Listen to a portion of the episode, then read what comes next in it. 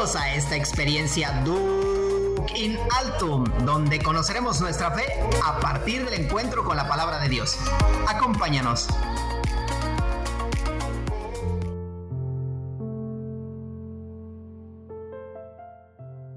Señor, danos siempre de ese pan. Bienvenidos otra vez, una vez más, a este episodio del programa favorito, Duke in Altum del apartado de Lección Divina. Vamos a disponernos pues para iniciar esta meditación acerca del quinto domingo de Pascua. Y por ello vamos a decir en el nombre del Padre, del Hijo y del Espíritu Santo. Amén. Ven Espíritu Santo, ven a nuestra vida, a nuestros corazones, a nuestras conciencias. Mueve nuestra inteligencia y nuestra voluntad para entender lo que el Padre quiere decirnos a través de su Hijo Jesús, el Cristo. Que tu palabra llegue a toda la vida se haga vida en nosotros. Vamos ahora a escuchar atentamente el Evangelio de Juan capítulo 14 versículos del 1 al 12 del Evangelio según San Juan. En aquel tiempo Jesús dijo a sus discípulos, no pierdan la paz, si creen en Dios, crean también en mí. En la casa de mi Padre hay muchas habitaciones, si no fuera así, yo se los habría dicho a ustedes, porque ahora voy a prepararles un lugar. Cuando me haya ido y les haya preparado un lugar, volveré y los llevaré conmigo, para que yo esté, estén también ustedes, y ya saben el camino para llegar al lugar a donde voy. Entonces Tomás le dijo, Señor, no sabemos a dónde vas, ¿cómo podemos saber el camino? Jesús le respondió, Yo soy el camino, la verdad y la vida.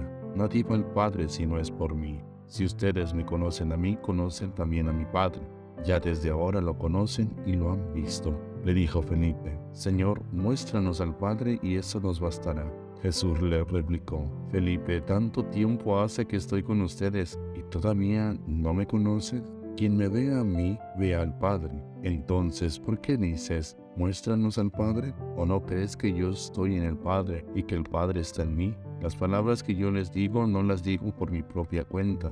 Es el Padre que permanece en mí, quien hace las obras. Créanme, yo estoy en el Padre y el Padre está en mí. Si no me dan fe a mí, créanlo por las obras. Yo les aseguro que el que cree en mí hará las obras que yo hago y las hará aún mayores, porque yo me voy al Padre. Palabra del Señor. Gloria a ti, Señor Jesús. Vamos entonces a entrar en esta búsqueda, en esta lección, y por ello vamos a entrar en la primera parte, en contestar qué dice el texto. Vamos a situarnos en este apartado. ¿Qué dice el texto? ¿Cómo comienza el texto? ¿Qué es lo que dice Jesús a los discípulos? ¿Cómo compara Jesús a la dimensión de la eternidad? ¿Qué irá a hacer Jesús? ¿Quién es el discípulo que le dice que no sabe a dónde va? ¿Cuál es la respuesta de Jesús? ¿Qué es lo esencial en el texto? Aquí podemos ver si vemos a Jesús. ¿Qué relación tiene Jesús con el Padre? ¿Cómo termina el texto? ¿A qué nos invita a Jesús? Y podemos ponerle pausa a su podcast, retomar estas preguntas. Vamos a ir contestando qué dice el texto. Todavía no nos adelantemos. Lo es qué dice el texto. Ahora bien, vamos a pasar a la meditación. Ahora sí vamos a responder ¿Qué me dice el texto, Sana? ¿Qué me dice el texto? Para ello voy a leer un pequeño estudio bíblico.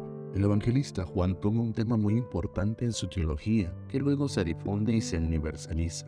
Cuando Dios se presentó a Moisés en la zarza ardiente, este le preguntó su nombre y le dijo, Yo soy, el verbo ser, en magnitud total.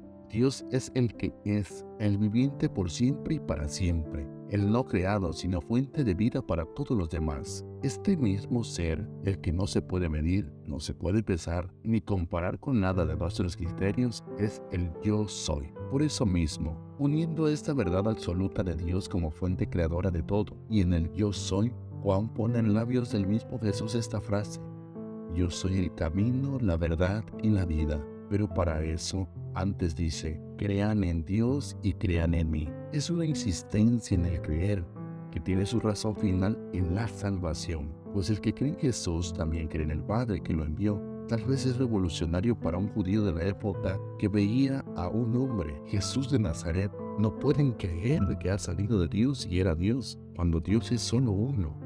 En este texto puesto en el tiempo pascual es para recordarnos que Jesús al subir al Padre les ofrece a sus discípulos la confianza de que no los abandona, sino que va a prepararles un lugar y que volverá a llevarlos consigo a la casa del Padre. Es motivo de nuestra esperanza. No estamos solos. Él viene caminando con nosotros. Él camina con su iglesia y vendrá de una manera gloriosa por todos nosotros en el fin de los tiempos, como dice el texto de este domingo. Y cuando Jesús dice, yo soy el camino, la verdad y la vida, la fórmula de revelación más elevada del misterio de Cristo Jesús. Es el camino, justamente porque Él es la verdad y en Él reside la vida. La meta, por lo tanto, no es de Jesús como verdad, sino que a través suyo llegamos al Padre. La función de Jesús es mediadora, como un camino y puente hacia el Padre y conociéndolo a Él permanecemos en la verdad y en Él tenemos la vida, pero también la vida eterna. Puede ser un lenguaje difícil de entender y por eso Felipe insiste que le muestre al Padre, pero para ver al Padre es necesario entender la unión recíproca y sustancial entre el Padre y el Hijo. Conociendo a Jesús y viviendo con Jesús hay una mirada hacia la eternidad, por eso Él es el camino. Hay que creer en Jesús y creerle a Jesús. Si nuestra fe se muestra fuerte, entonces podemos continuar con la obra que Él nos ha mandado. La iglesia es la extensión visible de la obra de Jesús, el Cristo, el Mesías, el que es camino, verdad y vida. Ahora bien, voy a compartirte algunas preguntas que tal vez puedan ayudarte a meditar un poquito más acerca de este pasaje. ¿Qué significa cada una de estas afirmaciones de Jesús yo soy el camino, yo soy la verdad, yo soy la vida? ¿Cómo puedo distinguirlas y cómo puedo vivirlas en mi diaria existir? ¿Cómo entiendo esto de quien me ve a mí, vea a mi Padre? ¿A qué me invita hoy el Señor? ¿Qué pasa si creo en Jesús y le creo verdaderamente? ¿Qué tipos de obras podré hacer? Bien, vamos a ir meditando, podemos ponerle pausa si quieres. Toma tu tiempo no llevamos prisa, toma tu tiempo, disfruta de este momento, de este encuentro con Cristo, con su palabra. Ahora bien, vamos a pasar a la oración. ¿Qué le digo? ¿Qué le decimos a Dios? Recuerda que el orar es entrar en diálogo con Él. Por ello yo te comparto esta oración. Gracias Señor por tu palabra salvadora. Gracias por mostrarnos tu unidad con el Padre. Gracias por ser el camino, la verdad y la vida que siempre esté atento a ti, Señor. En muchas oportunidades me cuesta entender que debo dar pasos para encontrarte. Señor, no quiero caminar otro camino que no sea el tuyo. Señor, quiero buscar por otros lados verdades a medias que no seas tú. Señor, que la vida que tú me das, mi vida, esté siempre unida a ti, que no busque vidas diferentes a estar contigo. Amén. Podemos hacer silencio puedes hacer tu oración. Yo te comparto esta. Puedes también escribirla o decirla. Vamos ahora entonces a pasar a la contemplación, es decir, interiorizar lo que ya hemos escuchado y ya hemos meditado en el texto. Yo te propongo que a lo largo de esta semana, de estos días, puedes tú retomar la frase de Jesucristo. Yo soy el camino, la verdad y la vida. Y los momentos en donde necesites un momento de silencio, un momento de interiorización, puedes tomar esta frase. Yo soy el camino, la verdad y la vida. Recuerda, nuestra lección siempre ha de tender hacia una acción.